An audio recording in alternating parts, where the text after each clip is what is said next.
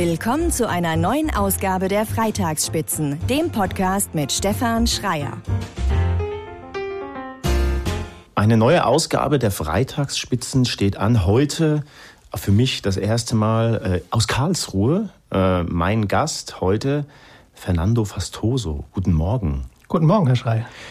Ich muss ehrlich gestehen, ich habe mich wahnsinnig auf diese Sendung gefreut, denn heute geht es um Luxus, um nichts anderes als den schnöden Luxus. Und ähm, falls ihr da draußen jetzt denkt, was erzählt der da? Ähm, wer Sie eigentlich sind, das würde ich kurz mal erklären. Sie haben nämlich Deutschlands erste Luxusprofessur an der Hochschule in Pforzheim. Ist das korrekt? Das ist korrekt, ja. Was macht man als Professor an einer Hochschule mit einer Luxusprofessur. Ich lese das mal hier ab. Ich habe mir nämlich das rausgeschrieben. Sie lehren Brandmanagement mit dem Schwerpunkt High Class and Luxury Brands. Was macht man da? Genau. Der Titel ist äh, etwas lang, aber äh, kurz äh, gesagt, ich bin Marketingprofessor und innerhalb des Marketings gibt es die Markenführung und ich bin Professor für Markenmanagement. Und meine Spezialisierung, auch ein bisschen durch meine Zeit in England entstanden, sind Luxusmarken und globale Marken. Und ich habe jetzt die Professur für Luxusgütermarketing, könnte man das nennen, oder Luxusmarkenmarketing. Da sind wir schon mitten im Thema. Was ist das denn Luxus beziehungsweise eine Luxusmarke? Das ist eine spannende Frage, die sich nicht so schnell erklären lässt. Wir haben Zeit. Ich versuche das auf jeden Fall. Nee, das kann man auf jeden Fall erklären. Luxus kommt aus dem Lateinischen und es bedeutet Verschwendung und Üppigkeit. Das heißt, äh, Luxus ist ein negativ konnotierter Begriff im Lateinischen und genauso negativ konnotiert im Deutschen. Da spricht man von kostspielige Verschwendung. Ähm, es gibt aber Unterschiede zwischen verschiedenen Sprachen, wenn Sie ins Englische gucken. Und ich äh, betone das immer gerne, weil wir müssen uns erstmal auseinandersetzen mit, mit dem Begriff, um den es hier geht.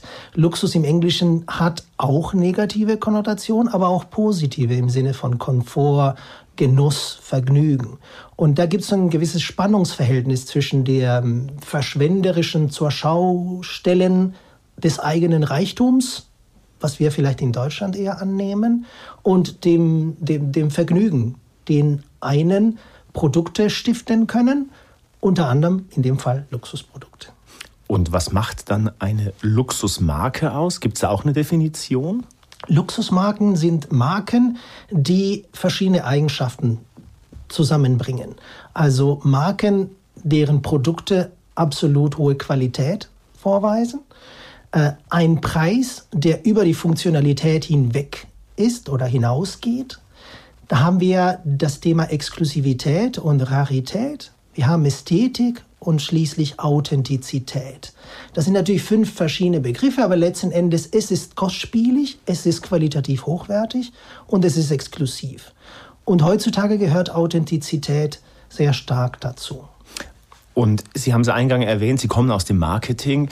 Welche Rolle spielt denn für eine Luxusmarke das Marketing? Also ist das einer der entscheidenden Hebel? Absolut entscheidend, weil es beim Luxus um objektive Exklusivität geht. Wenn Sie sich die, äh, die, die Handwerkskunst anschauen, die dahinter steckt oder die Materialien, sie sind sehr hochwertig, aber es geht auch um eine wahrgenommene Exklusivität. Und Exklusivität ist heutzutage im Luxusmarkt ein relativer Begriff. Äh, ich kann Ihnen ein Beispiel nennen. Wenn Sie sich zum Beispiel Autos anschauen und ich Sie fragen würde, Herr Schreier, was ist für Sie eine Luxusautomarke? Was würden Sie sagen? Bentley, Maserati, Rolls-Royce. Maserati, Rolls-Royce. So, und man könnte auch argumentieren, Porsche ist eine Luxusmarke oder Mercedes-Benz fährt eine Luxusmarkenstrategie seit drei Jahren. Es gibt, wenn Sie sich anschauen, die Neuzulassungen dieser verschiedenen Fahrzeuge, da haben Sie ungefähr 5000 bei Rolls-Royce, 10.000 bei Ferrari, Maserati, 300.000 bei Porsche im Jahr global und 2 Millionen bei Mercedes. Das waren die Daten vor der Pandemie. Die sind ein bisschen zuverlässiger. Ähm, re alles relativ exklusiv, aber einigen, äh, Bugatti, 80 Stück im Jahr. Oh. was ist exklusiv? Ein 3 Millionen Bugatti oder ein äh, äh, 200.000 Euro Porsche äh, oder ein 100.000 Euro Mercedes? Es variiert und Luxus ist somit ein Stück weit ein relativer Begriff. Wir können schlecht sagen, diese Marke ist absoluter Luxus und diese andere Marke ist kein Luxus. Kein Luxus, natürlich schon. Aber es hängt mit dem Betrachter äh, zusammen. Also eine relativ subjektive äh, Wahrnehmung. Wie ist das? Jetzt sind Sie, ich glaube, das darf man sagen, Sie sind in Uruguay geboren, Sie ja, haben klar. ganz lange in, in England gewohnt. Genau. Ähm, ist das vielleicht sogar auch so eine länderspezifische Sache? Also wird in verschiedenen Ländern der Erde Luxus anders wahrgenommen oder ist Luxus, äh, komplexe Frage, wie ich gerade selber merke, aber ist Luxus überall gleich? Es ist nicht überall gleich. Es gibt Eigenschaften des Luxus, die überall gleich sind. Diese Exklusivität, diese hochwertige Verarbeitung. Ähm, und es gibt wenn wir uns die Konnotation anschauen des Begriffes, es gibt Länder, wo Luxus neutraler wahrgenommen wird und Deutschland sticht ein bisschen hervor in dem Kontext, weil im Deutschen dieses verschwenderische, protzige, ähm, ähm, oh, äh, nur aus Vergnügen betriebene Aufwand, das ist vielleicht eine sehr deutsche, protestantische, protestant, protestantisch geprägte Sicht des Luxus. Ich will damit nicht sagen, Luxus ist gut. Das ist jetzt eine, eine, eine Wert, äh, äh, äh wertorientierte äh, äh, Evaluierung des Begriffs. Aber es gibt Kulturen im englischen, englischsprachigen Ländern, wo es ausgewogener ist. Aber die negative Konnotation finden Sie überall. Hat Luxus auch was mit Hedonismus zu tun? Auf jeden Fall. Luxus hat was mit Genießen zu tun. Ich glaube, das ist ein Aspekt, der in Deutschland etwas untergeht, weil der Begriff so in Deutschland und in vielen anderen Ländern auch, aber dieses Negative, die negative Assoziation des Luxus, täuschen ein bisschen drüber hinweg, dass Luxus auch etwas für sich selbst sein kann und auch ein Stück weit Genuss. Also wenn wir uns äh, ein bisschen geschichtlich orientieren, es gab einen, einen äh, sehr einflussreichen amerikanischen Ökonomen, Thorstein Veblen hieß der, ähm, Ende des 19. Jahrhunderts hat er ein Buch geschrieben, Die Theorie der feinen Leute. Der hat beobachtet, was die feinen Leute auf Deutsch, The Theory of the Leisure Classes hieß auf Englisch. Leisure ist Freizeit und die Klassen, die Schichten, die sich Freizeit leisten konnten, waren Menschen, die nicht den ganzen Tag arbeiten mussten. Und er hat beobachtet, dass diese reichen Menschen ihr Reichtum nicht nur haben wollten und genießen wollten, sondern auch verschwenderisch zur Schau stellen wollten. Das hat sich aber ein Stück weit gewandelt, weil heutzutage ist der Markt gewachsen und auch komplexer. Es gibt Menschen, die mit ihrem Luxus ihr Reichtum zur Schau stellen wollen. Es gibt Menschen, die mit ihrem Luxus vielleicht andere Eigenschaften zur Schau stellen können wollen, wie zum Beispiel Sophistication, sagt man auf Englisch, oder Eleganz oder Geschmack. Jetzt haben Sie erwähnt, ähm, dieses zu, zur Schaustellen, ähm, Protz ähm, ist, ist so eine Sache. Das ist natürlich, ich glaube, bei den Deutschen jetzt nicht zwingend in der DNA vorhanden. Aber Sie haben auch was ganz Interessantes gerade erzählt, dass Luxus natürlich auch sehr persönlich ist. Hat denn dann Luxus immer etwas mit einem sehr hochpreisigen Produkt zu tun? Ich will auf etwas hinaus. Also könnte Luxus per Definition dann auch darin bestehen, Sie und ich stehen morgens auf, die Sonne scheint, wir sind glücklich und gönnen uns in aller Ruhe unseren Espresso auf der Terrasse? Das hört sich super schön an und äh, die, die, den Luxus äh, sollten wir uns können. Äh, es gibt, es ist in der Tat so, der Begriff ist vielschichtig. Deswegen können wir ihn nur definieren, indem wir uns eine anerkannte Definition anschauen. Wenn Sie ins Englische gucken, dann würde diese Definition des Luxus, den Sie gerade angebracht haben, drunter fallen.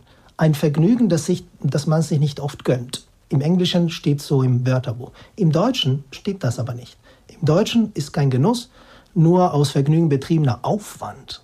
Was ja, ich finde, ich stolpere immer drüber als Nicht-Deutscher. Nur aus Vergnügen betriebener Aufwand. Gibt es das in Deutschland nicht? Also die Deutschen genießen auch und die vergnügen sich auch einfach so. Aber es, spannend ist eben diese sehr negative Betrachtung, weil der Begriff so negativ konnotiert ist. Wir haben es eingangs erwähnt, Sie lehren zum Thema Luxus und es geht dabei um High-Class oder Luxury Brands. Was ist der Unterschied zwischen Luxus und High-Class-Luxus? Die, mit der Bezeichnung, ich gebe das gerne zu, ich habe ein bisschen Probleme, weil ich 15 Jahre in England war. Und Class, also soziale Klasse, ist ein sehr geladener Begriff. Im Englischen würde ich sagen, es gibt Luxury Brand und Brands und vielleicht Prestige Brands, könnte man sie so nennen. Eher dann High Class. High Class klingt ein bisschen ungewöhnlich, sehr, sehr abgrenzend. Äh, der Unterschied zwischen einer Luxus zum Beispiel und einer Premium-Marke ist, dass Luxus vom Traumwert lebt, von dieser irrationalen Begehrlichkeit, die die Marken auslösen. Eine Premium-Marke kaufen Sie, weil sie best in class ist. Sie kaufen sie, weil der Preis, den Sie bezahlen, einen Qualitätsunterschied gerechtfertigt oder rechtfertigt. Beim Luxus ist das keine Überlegung. Also Louis Vuitton kommuniziert nicht, dass sie besser sind als Hermes und deswegen sollen sie sie kaufen. Sie stehen für sich selbst da. Somit haben sie was mit Kunst gemein, in der Art und Weise, wie sie sich präsentieren. Wenn Sie eine Luxusmarke aufbauen wollen, müssen Sie auf diese Begehrlichkeit und diesen Traumwert setzen und weniger auf rationale, funktionale Argumente, weil rational können Sie es nicht erklären. Sie können nicht erklären, eine Tasche für 10.000 Euro ist funktional gleichwertig mit einer Tasche für 150. Das heißt, da gehört ein bisschen was dazu. Und was dazu gehört, ist dieser irrationale, wenn man so will, Traumwert des Luxus. Was Luxus heute so begehrlich macht, viel mehr als zu unserer Zeit, wenn ich das so sagen darf, in unserer Jugend, ich weiß nicht, wie es Ihnen ging, aber bei mir war, waren Luxusmarken eine starke Randerscheinung. Und bei Jugendlichen heute merke ich, sie sind sich dieser Marken unglaublich bewusst. Das war ich in dem Alter überhaupt nicht. Sie liefern mir die perfekte Steilvorlage quasi für die nächste Frage, denn ich möchte gerne wissen, wie ist Ihre Wahrnehmung? Hat sich Luxus, der Anspruch an Luxus, der Wunsch nach Luxus, hat sich das verändert in den letzten Jahren? Jetzt vielleicht nicht nur auch zwingend durch die Pandemie. Also ich würde das gerne aufgreifen, was Sie gesagt haben. Ich habe gerade nachgedacht, als ich Kind war, war Luxus, ja, was war da Luxus? Ich glaube, so gefühlt ein paar Nike-Turnschuhe oder so. Also ich weiß es gar nicht mehr, aber ich, ich hatte nicht jetzt irgendwie mit 13, 14 über Louis Vuitton oder Hermes nachgedacht. Ich glaube, wenn ich an mich zurückdenke, ich glaube, ein Freund von mir, der, ein Schulfreund, ein guter Freund heute, seine Mutter hatte eine Louis Vuitton-Tasche. Und das war's. Und ich habe das wahrgenommen, aufgenommen wie was ganz Ungewöhnliches, aber nicht, weil ich mir so viel darunter habe vorstellen können. Es war mir, mir wurde wahrscheinlich kommuniziert, ich habe so aufgefasst, eine exklusive Marke, eine teure Tasche und damit war die Sache getan. Heute leben wir in einer Welt, die sehr visuell geprägt ist von sozialen Medien. Und Luxusmarken arbeiten mit den Möglichkeiten, die es heute gibt, über Influencer zum Beispiel, diese Begehrlichkeit sehr breit aufzubauen. Das hat zwei Vorteile. Zum einen zieht diese Begehrlichkeit neue Kundschaft an. Zum einen zeigt diese Begehrlichkeit, diese breite Begehrlichkeit den, denjenigen, die sich die Marke leisten können, dass diese Marke breit begehrlich ist, aber nicht von jedem konsumiert werden kann. Also wenn ich das dann richtig zusammenfasse, würden Sie schon sagen, dass Social Media, das Internet eine große Rolle dabei spielt oder bisher gespielt hat, dass die weite oder die breite Wahrnehmung von Luxus doch an, sich verändert hat in den letzten Jahren. Genau, also in der Markenführung reden wir von, von Markenbekanntheit und Markenimage als Grundpfeiler des Markenerfolgs. Und diese Markenbekanntheit ist exponentiell gestiegen verglichen zu, zu den 90ern zum Beispiel. Vor dem, dem Aufkommen des Internets und soziale Medien, das Internet zunächst und soziale Medien. Es hat ein bisschen davor angefangen. Also die, die großen Entwicklungen im Luxus waren äh, industrielle Revolution im 18. Jahrhundert. Plötzlich waren nicht mehr die Altreichen, die sich Luxusprodukte leisten konnten, sondern auch die Neureichen, die Industriellen, die Bourgeoisie. Dann haben wir die Globalisierung, die dazu geführt hat, dass man plötzlich durch internationale Telekommunikation oder internationale Fernsehsender und Filme, die plötzlich global vertrieben wurden, so eine soziale Schicht, imaginäre soziale Schicht, die Kosmopoliten, die gereist sind, die ihre Marken hier und da gesehen haben, die plötzlich sich einer neuen Welt ausgesetzt gefühlt haben. Und das wurde exponentiell äh, vergrößert, der Appeal durch das Internet und durch die sozialen Medien.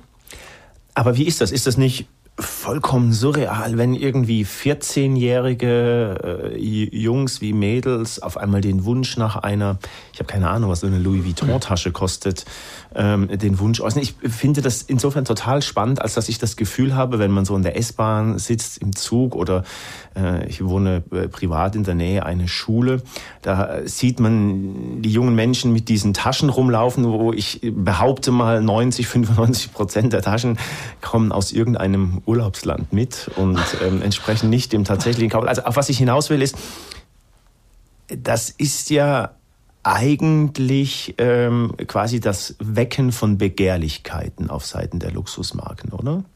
Auf jeden Fall. Und äh, das kann man auch nicht nur positiv betrachten. Ähm, ich äh, stimme Ihnen zu. Ich finde das auch überraschend, weil es zu unserer Zeit nicht so war. Und als Privatmensch, als Vater finde ich das etwas besorgniserregend, wenn ich das sehe, wenn Menschen oder Jugendlichen sind, sich in dem Fall nach Marken sehnen, die sie sich nicht leisten können und wahrscheinlich die meisten nie werden leisten können. Aber das ist vielleicht ein Grundproblem unserer Gesellschaft, unserer Überflussgesellschaft. Ich werde manchmal mit dieser Frage konfrontiert, Luxus ist, ist Verschwendung. Ja, Luxus ist Verschwendung. Aber schauen wir uns hier um in unserer bisher zumindest sicheren, äh, ökonomisch gesicherten Dasein. Was ist wirklich notwendig von den Produkten, mit denen wir uns umgeben? Ich glaube, die Konsumgesellschaft äh, ist problematisch. Für die Umwelt sowieso, aber auch psychologisch. Aber spaltet Luxus dann salopp gesagt die Gesellschaft? Oder kann es dazu neigen, die Gesellschaft zu äh, spalten? Ich persönlich, da kann man an verschiedener, verschiedener Meinungen äh, sein, ich persönlich finde, dass es nicht der Fall ist. Was Luxus schafft, ist ganz viel Aufmerksamkeit auf sich zu ziehen. Aber wenn Sie sich anschauen, die Probleme, die wir heutzutage haben mit Nachhaltigkeit, wenn wir an den Modebereich denken, jenseits des Luxus, grundsätzlich Mode, Fashion, äh, Retailing, Online-Konsum von, von, von Kleidungsstücke, das ist ein Riesenproblem im Sinne des, des, äh, äh, des, äh, der, der Abfälle, die dadurch entstehen, durch diese ständig wechselnden Moden. Ähm, Luxus zieht sehr viel Aufmerksamkeit auf sich. Ich will das gar nicht verteidigen, weil ich will das gar nicht werten.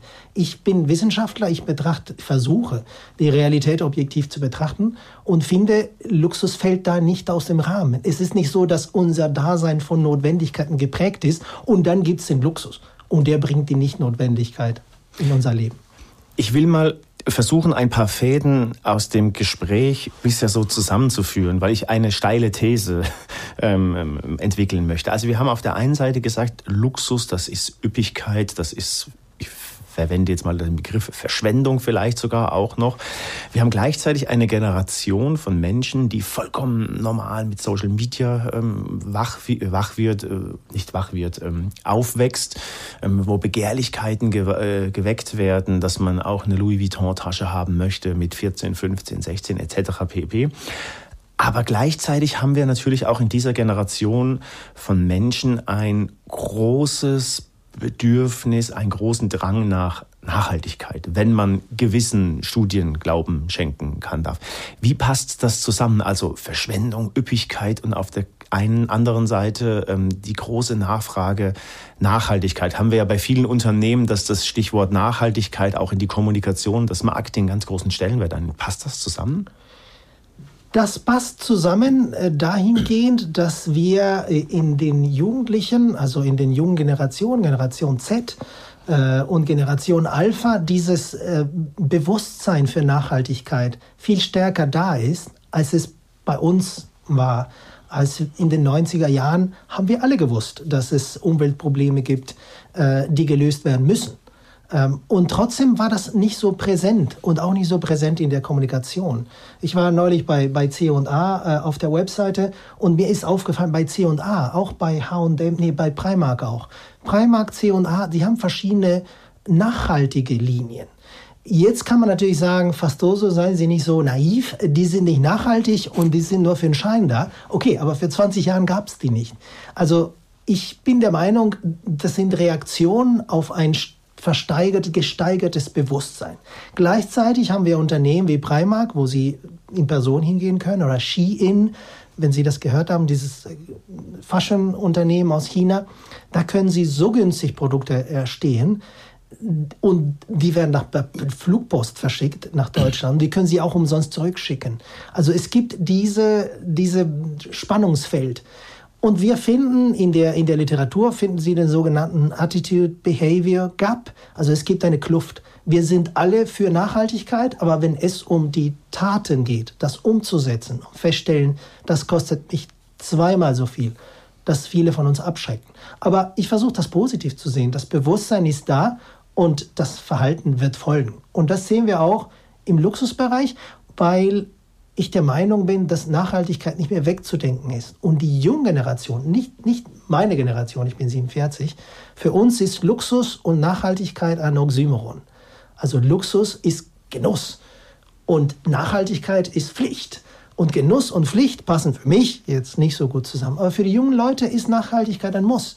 Und deswegen habe ich da Hoffnung.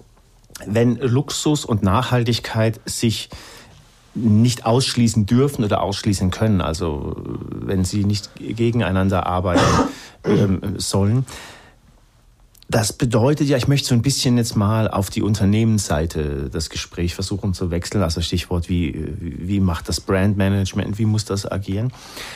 Ist das nicht eine unglaubliche Herausforderung für so eine Luxusmarke, also in der Positionierung nach außen, in allen Marketingaktivitäten? Auf jeden Fall ist es eine Herausforderung, genau wegen dieses, dieses diese äh, Spannungsfeld, was ich gerade beschrieben habe. Aber Luxusmarken haben sich trotzdem seit ungefähr 20 Jahren haben sie angefangen, sich Gedanken zu machen über CSR, Corporate Social Responsibility Maßnahmen, äh, Initiativen zu, zu, unterstützen in, in dritte Weltländern, äh, nach neuen Materialien zu suchen, weil wir haben ein Problem, wenn es um nachhaltige Materialien geht. Einige sind sehr kostspielig, aber Luxusprodukte bieten sich an, um kostspielige Materialien einzusetzen. Ich will nicht damit sagen, ob Fair, Fair, Fair Gold, Fair Mind Gold heißt es zum Beispiel. Fair Trade haben Sie vielleicht gehört. Es gibt auch Fair Mind Gold. Es gibt auch den Trend, nur ähm, im Labor entwickelten Diamanten einzusetzen. Das ist nicht breit vorhanden, aber es gibt die Initiativen da, weil Unternehmen erkannt haben, dass es einen Markt dafür gibt. Dass, und dass junge Kunden vor allen Dingen und Millennials und insbesondere Millennials und Generation Z bis 2025 werden sie 40 Prozent des Luxusmarkts ausmachen, global gesehen. Und diese jungen Menschen verlangen nach Lösungen. Das heißt, man muss sich diesen Problemen stellen. Und das ist eine Herausforderung für ein Unternehmen, wenn Sie an die Ukraine-Krise denken zum Beispiel auch Position zu beziehen. Es geht um Nachhaltigkeit, aber auch um Position in der Gesellschaft beziehen.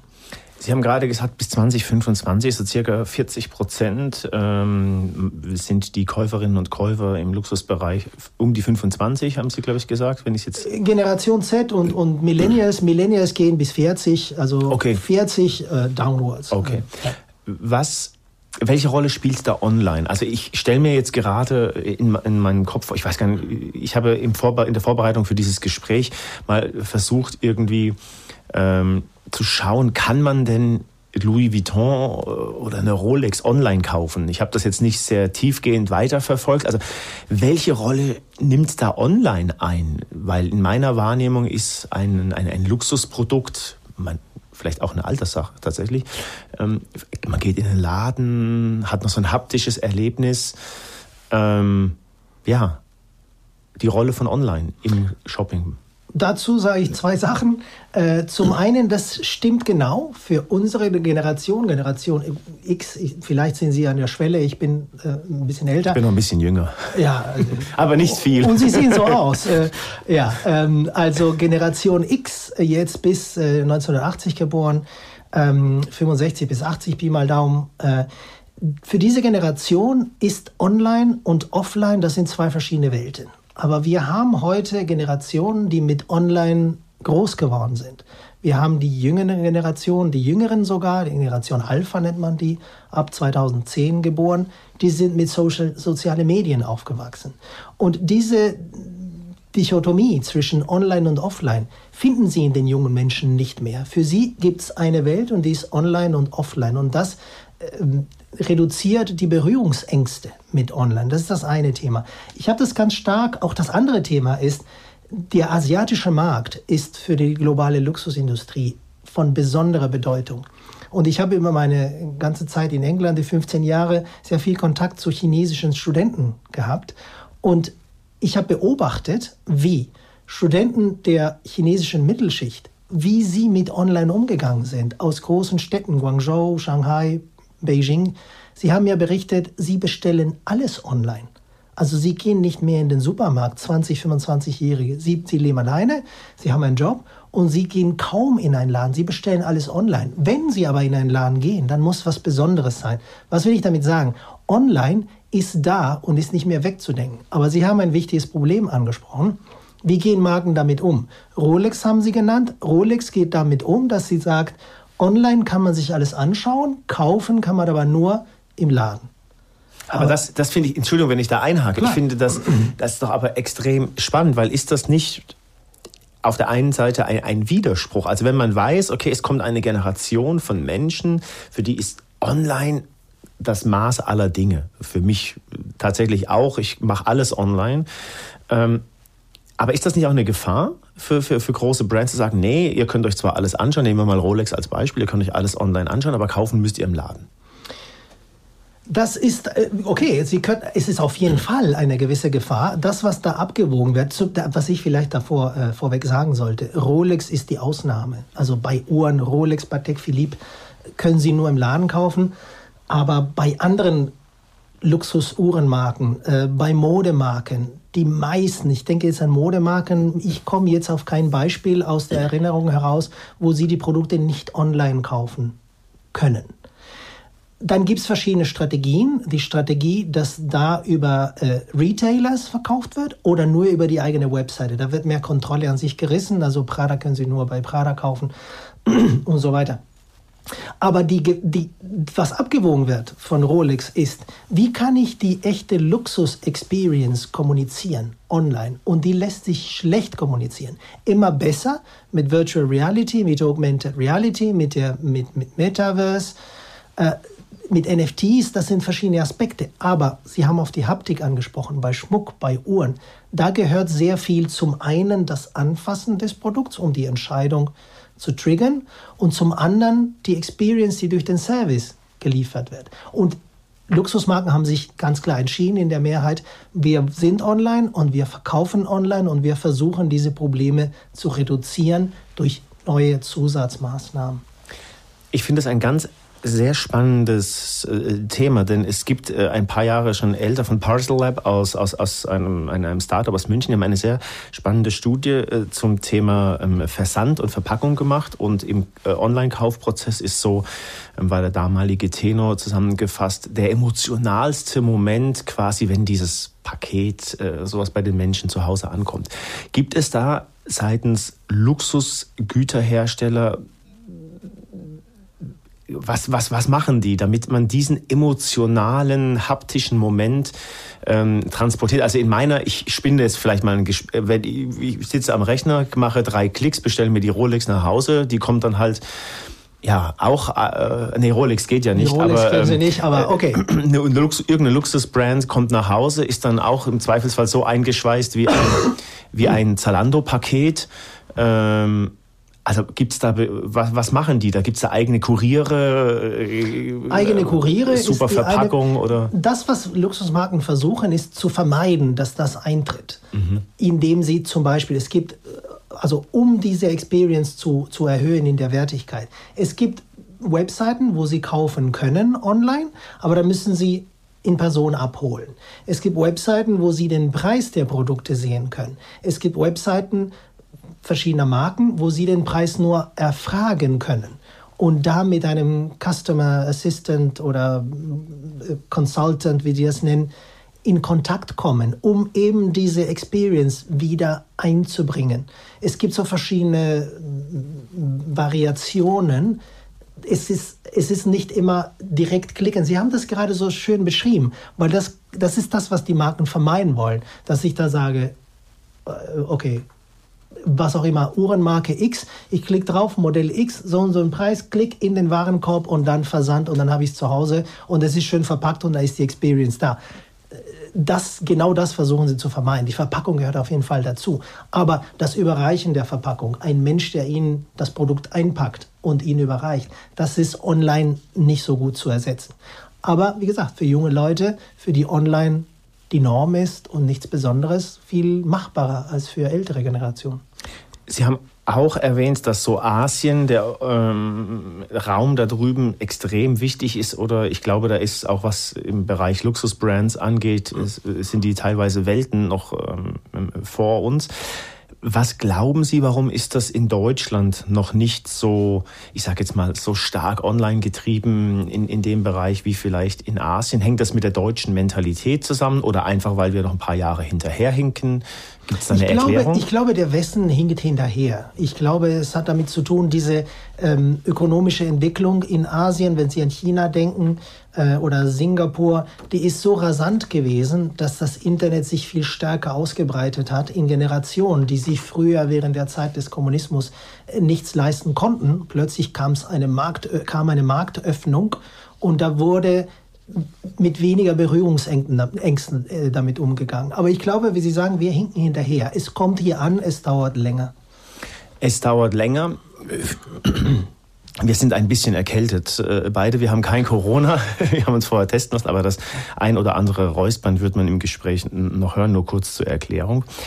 Ähm, was mich persönlich interessiert, gibt es einen, tatsächlich einen einen Geldbetrag, der ist vielleicht sogar von Land zu Land unterschiedlich, aber gibt es so einen Geldbetrag, wenn man ein Produkt kauft, wo man sagt, ab dieser Grenze ist es Luxus?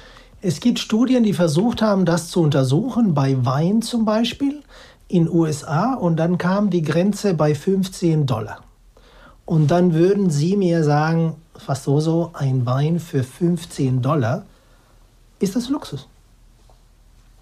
Also Sie stellen mir die Frage, ja, ja ich, Wein ist ein, ein, ein, sehr spannendes Thema, weil ich da tatsächlich, ähm, muss ein bisschen ausholen, auch die Erfahrung gemacht habe, schon im Weinladen gewesen zu sein. Und der Verkäufer hat mir eine Flasche empfohlen, hat gemeint, die schmeckt nach A, B, C, D. Und ich äh, war erst vor kurzem äh, für knapp 80 Euro eine Flasche gekauft. Und ähm, für einen besonderen Anlass und habe die Flasche dann geöffnet zu Hause und wir haben den Wein getrunken und nennen wir es einfach mal so, uns hat sich das jetzt nicht so erschlossen, ja.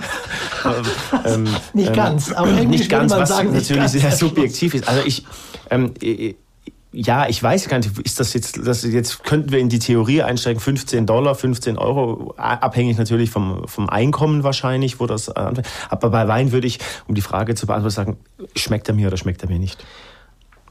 Stimme ich Ihnen zu. Ähm, was ich damit zeigen wollte mit diesen 15 Dollar, ist, dass für mich wer für ein 20-Dollar-Wein kein Luxuswein. Und es das heißt nicht, dass ich Luxuswein trinke, aber die Vorstellung 15 Dollar und Luxus, das passt nicht zusammen. Aber was kann man aus den Studien erschließen, die es gibt? Luxus ist ein relativer Begriff. Es ist relativ, natürlich können Sie sagen, jeder Mensch ist anders, okay, wir wollen nicht so weit gehen, aber letzten Endes geht es um, man sagt in der Soziologie, man spricht von Referenzgruppen. Also wir sind alle Teile von Gruppen und die Referenzgruppen sind die Gruppen, an denen wir uns orientieren. Unsere Kreise können Sie nennen, wenn Sie so wollen. Und es gibt bestimmte Verhaltensweisen, Kleidungs, Kleidercodes, Marken, die in bestimmte Referenzgruppen passen und andere, die nicht passen. Auch wenn es um Sprache geht. Ich stelle, das ist weit weg vom Luxus, aber ich war 15 Jahre in England und ich stelle fest, in den letzten 15, 17 Jahren, ich bin seit zwei Jahren wieder in Deutschland, ist die Nutzung des Genitivs stark runtergegangen. Ich habe den Eindruck, der Genitiv wird aussterben, weil niemand mehr den Genitiv benutzt. Und es gibt Kreise, wo sie wegen des sagen sollten. Und in jung, bei jungen Menschen habe ich den Eindruck, es ist wegen dem.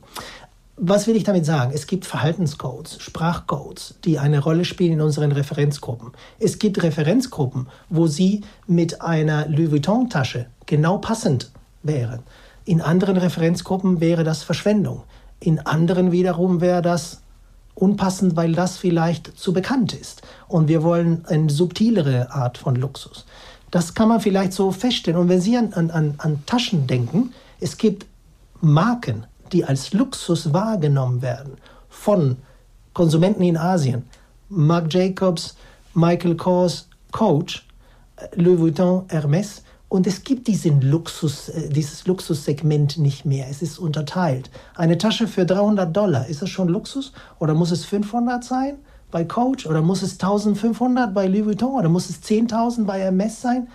Wenn wir anfangen zu überlegen, wo liegt die Grenze, stellen wir fest, es ist schwer zu bestimmen. Deswegen kann man das absolut nicht machen.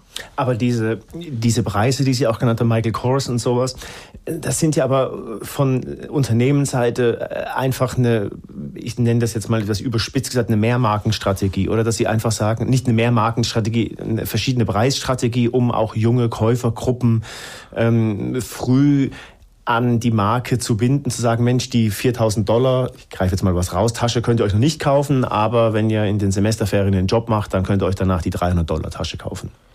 Die, ähm, okay, es gibt zwei Ansätze. Es gibt den Ansatz, ich fokussiere mich auf erschwinglichen Luxus oder auf High-End-Luxus, wenn wir das dikotomisieren. Äh, und dann haben Sie die 350 Dollar Tasche, die 400 Dollar Tasche von Michael Kors. Die ist erschwinglich erschwinglicher Luxus, weil es immerhin teuer ist. Aber das hängt mit der Referenzgruppe zusammen. Und dann gibt es die andere Strategie, die Sie bei höherpreisigen Luxusmarken feststellen, zum Beispiel bei Prada, bei Hermes, bei Louis Vuitton. Also jetzt Prada, Sie haben ein Sommerkleid für 5000 Dollar. Äh, und dann haben Sie eine Jeans für 860 Dollar.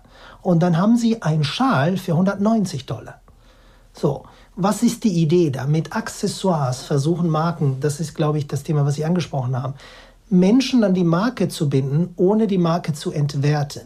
Also Sie werden keine oder kaum Marken finden, die sagen, unsere Taschen kosten 10.000 Euro und dafür haben wir eine alternative Tasche, die genauso groß ist, aber 500 kostet. Das finden sie nicht, weil damit würde man die Marke kaputt machen. Was man aber tun kann, ist das kleine Portemonnaie von Tiffany's für 200 Dollar oder den Schal für 190 für Menschen, die den Einstieg schaffen wollen. Die, mhm. die, weil das ist vielleicht auch die, die Feststellung, wenn wir an Luxus denken, haben wir unmittelbar negative Assoziationen. Und da denken wir, Luxus sind Yachten und Privatjets und das können sich Leute leisten, die im Luxus leben. Aber das ist nicht mehr so es muss keine Yacht sein und es, ich muss nicht im Luxusleben leben, um mir ab und zu zu einer besonderen Gelegenheit den 80-Euro-Wein leisten zu können. Langsam zum Ende des Gesprächs hinkommend, würde mich noch interessieren, Luxus, Luxusmarken, Premiummarken, das hat ja auch viel mit Codes zu tun.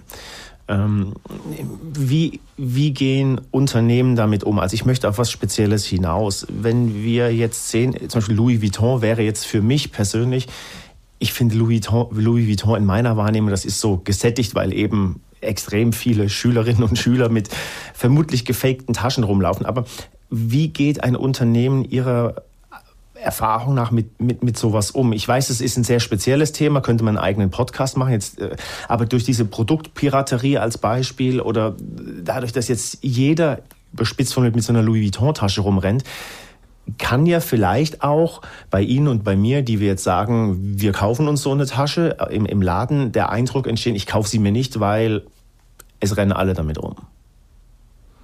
Das ist sicherlich ein, ein, ein Thema. Äh, die, die Meinungen sind gespalten, was das angeht. Es gibt welche Autoren, die sagen, es ist eigentlich super für Louis Vuitton, dass sie so oft gefaked werden, weil so wird die Markenbekanntheit sehr verbreitet und die Begehrlichkeit steigt. Vor allen Dingen bei den Leuten, die sich die echte Tasche kaufen wollen und die sicher gehen wollen, das ist eine richtige Tasche. Da entsteht in China, China ist ein Markt, das ist interessant. Also jetzt haben sie mich natürlich ähm, auf ein Thema gebracht, was mich sehr beschäftigt hat vor einigen Jahren. Wenn wir an Fakes denken, denken wir an, ich war irgendwo in einem Entwicklungsland unterwegs und habe günstig eine Tasche gekauft. Genau. Der Markt ist aber segmentiert. Es gibt zum Beispiel äh, Celine-Taschen, die 2000 Euro kosten im Original und Sie können sie online auf einem Portal kaufen in Asien für 250 Euro. 2250 und das ist kein billiges Fake. Das ist ein Top-Fake. Ein Fake, was, nur, was Sie nur erkennen können, wenn Sie ein Kenner sind oder wenn Sie die Tasche in den Laden bringen. So, was ist die Folge davon? Luxus hat natürlich zwei, eine Signalwirkung, nach außen und nach innen. Und wenn Sie eine Top-Fake Variante einer Tasche haben, können Sie nach außen Luxus signalisieren. Jedoch zeigen Studien, dass gewisse Segmente sich damit nicht zusammen zufrieden geben, weil sie wissen, das Signal nach innen ist nicht das Richtige. Das finde ich ein sehr, ein sehr, sehr spannendes Thema, weil das merke ich bei mir. Also wenn ich vielleicht in jungen Jahren noch, natürlich auch aus äh, anderen Gründen mir vielleicht gewisse Originale nicht kaufen äh, konnte, äh, kaufe ich jetzt keine gefakten Sachen schon seit langer Zeit mehr, also eigentlich seit ich aus der Schule bin. Irgendwie sage lieber, okay, ich spare und dann kann ich mir das Produkt A, B, C, D ähm, kaufen. Das ist das, was Sie meinen mit ähm, innere und externe. Genau. Es gibt diese zwei Aspekte. Es gibt Luxus, wir nehmen die Motivation des Luxus. Luxus für andere und Luxus für sich selbst. Bei Luxus für andere als Motivation geht es um Status und auch Image Management, Impression Management nennt man das. Also ich will ein Image kreieren, die vielleicht nicht hundertprozentig zu dem passt, was ich bin, aber das ist da, wo ich hingehen will. Und dann gibt es den Luxus für mich selbst, Selbstbelohnung oder Selbstbestätigung und vor allen Dingen ganz wichtig, Selbstausdruck. Das ist ein Trend, den wir in, der Konsumforschung erkennen. Menschen wollen Marken tragen, die etwas, mit denen sie sich wohlfühlen, die für Werte stehen, für die wir selber stehen, unabhängig von anderen. Also es, hat, es gibt diese private Komponente, wenn man so will. Und in den meisten von uns ist es, es ist nicht so, dass Sie auf Privates achten und ich auf Öffentliches, sondern es ist eine Kombination in verschiedenen Ausprägungen. Aber kann man dann beim, beim Luxus, wenn Menschen sich Luxusgüter, wie auch immer die für sie jeweilige Person definiert ist, äh, Luxus kaufen, gibt es da doch aber durchaus auch Menschen, die Luxus kaufen, einfach aufgrund der Tatsache, weil das Produkt in einer derart handwerklichen Qualität ist, dass es jetzt weniger darum geht, ich sage jetzt mal den Pullover zu tragen, auf dem Fett Chanel steht, sondern wo man im Zweifelsfall überhaupt oder nur der Kenner und die Kennerin erkennen, Mensch, das ist jetzt ein sündhaft teurer Mantel. Das nennt man leisen Luxus. Sie haben natürlich ganz viele Themen angesprochen. Ich versuche das eine, auf eine Art zu interpretieren. Wir reden von leisem Luxus und von lautem Luxus. Wenn ich durch die Gegend laufe mit einem sehr teuren fahre, mit einem sehr teuren Auto, werden Sie als Außenstehender nicht erkennen, ein Oldtimer. Sie werden nicht erkennen, warum ich das mache. Aber theoretisch könnte ich das machen weil ich ihnen imponieren möchte, aber ich könnte das auch machen, weil ich Freude am Auto habe. Deswegen bei Produkten, die wir öffentlich konsumieren, ist es schwer zu sagen. Aber es gibt auch, denken Sie an eine Stereoanlage der Marke Burmester oder eine Küche von Poggenpol, äh, Elektrogeräte von Gaggenau. Das fängt an, so ein bisschen grauzonig zu werden. Weil wer kriegt mit, dass Sie eine Bulltautküche haben?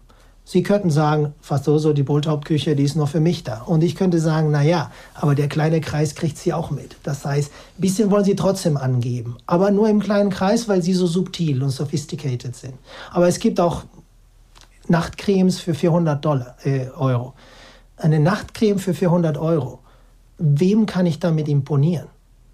Ich würde behaupten, Niemand wird, also ich bin Wissenschaftler, ich würde nie, nie sagen, aber letzten Endes de facto, wer kriegt mit, ob Sie eine 400 Euro Nachtcreme nehmen oder eine ähm, günstige Nachtcreme für 10 Euro auftragen? Niemand. Also kann man konkludieren, und das zeigt die Forschung, dass es doch diese privaten Motivationen gibt beim Luxuskonsum.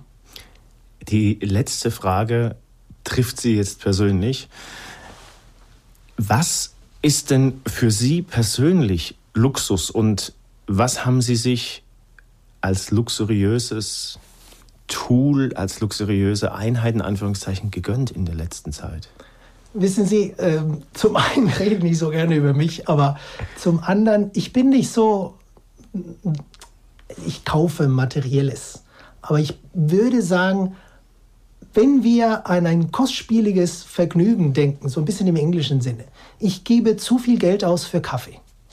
Nicht schlecht. Weil, weil, ich gerne Kaffee mag. Und wenn ich Luxus definiere als ein Produkt, deren Funktion nicht im Zusammenhang steht in einem positiven, zum Preis, dann ist das genau der Fall bei dem Kaffee, weil der funktionale Nutzen dafür ist er viel zu teuer.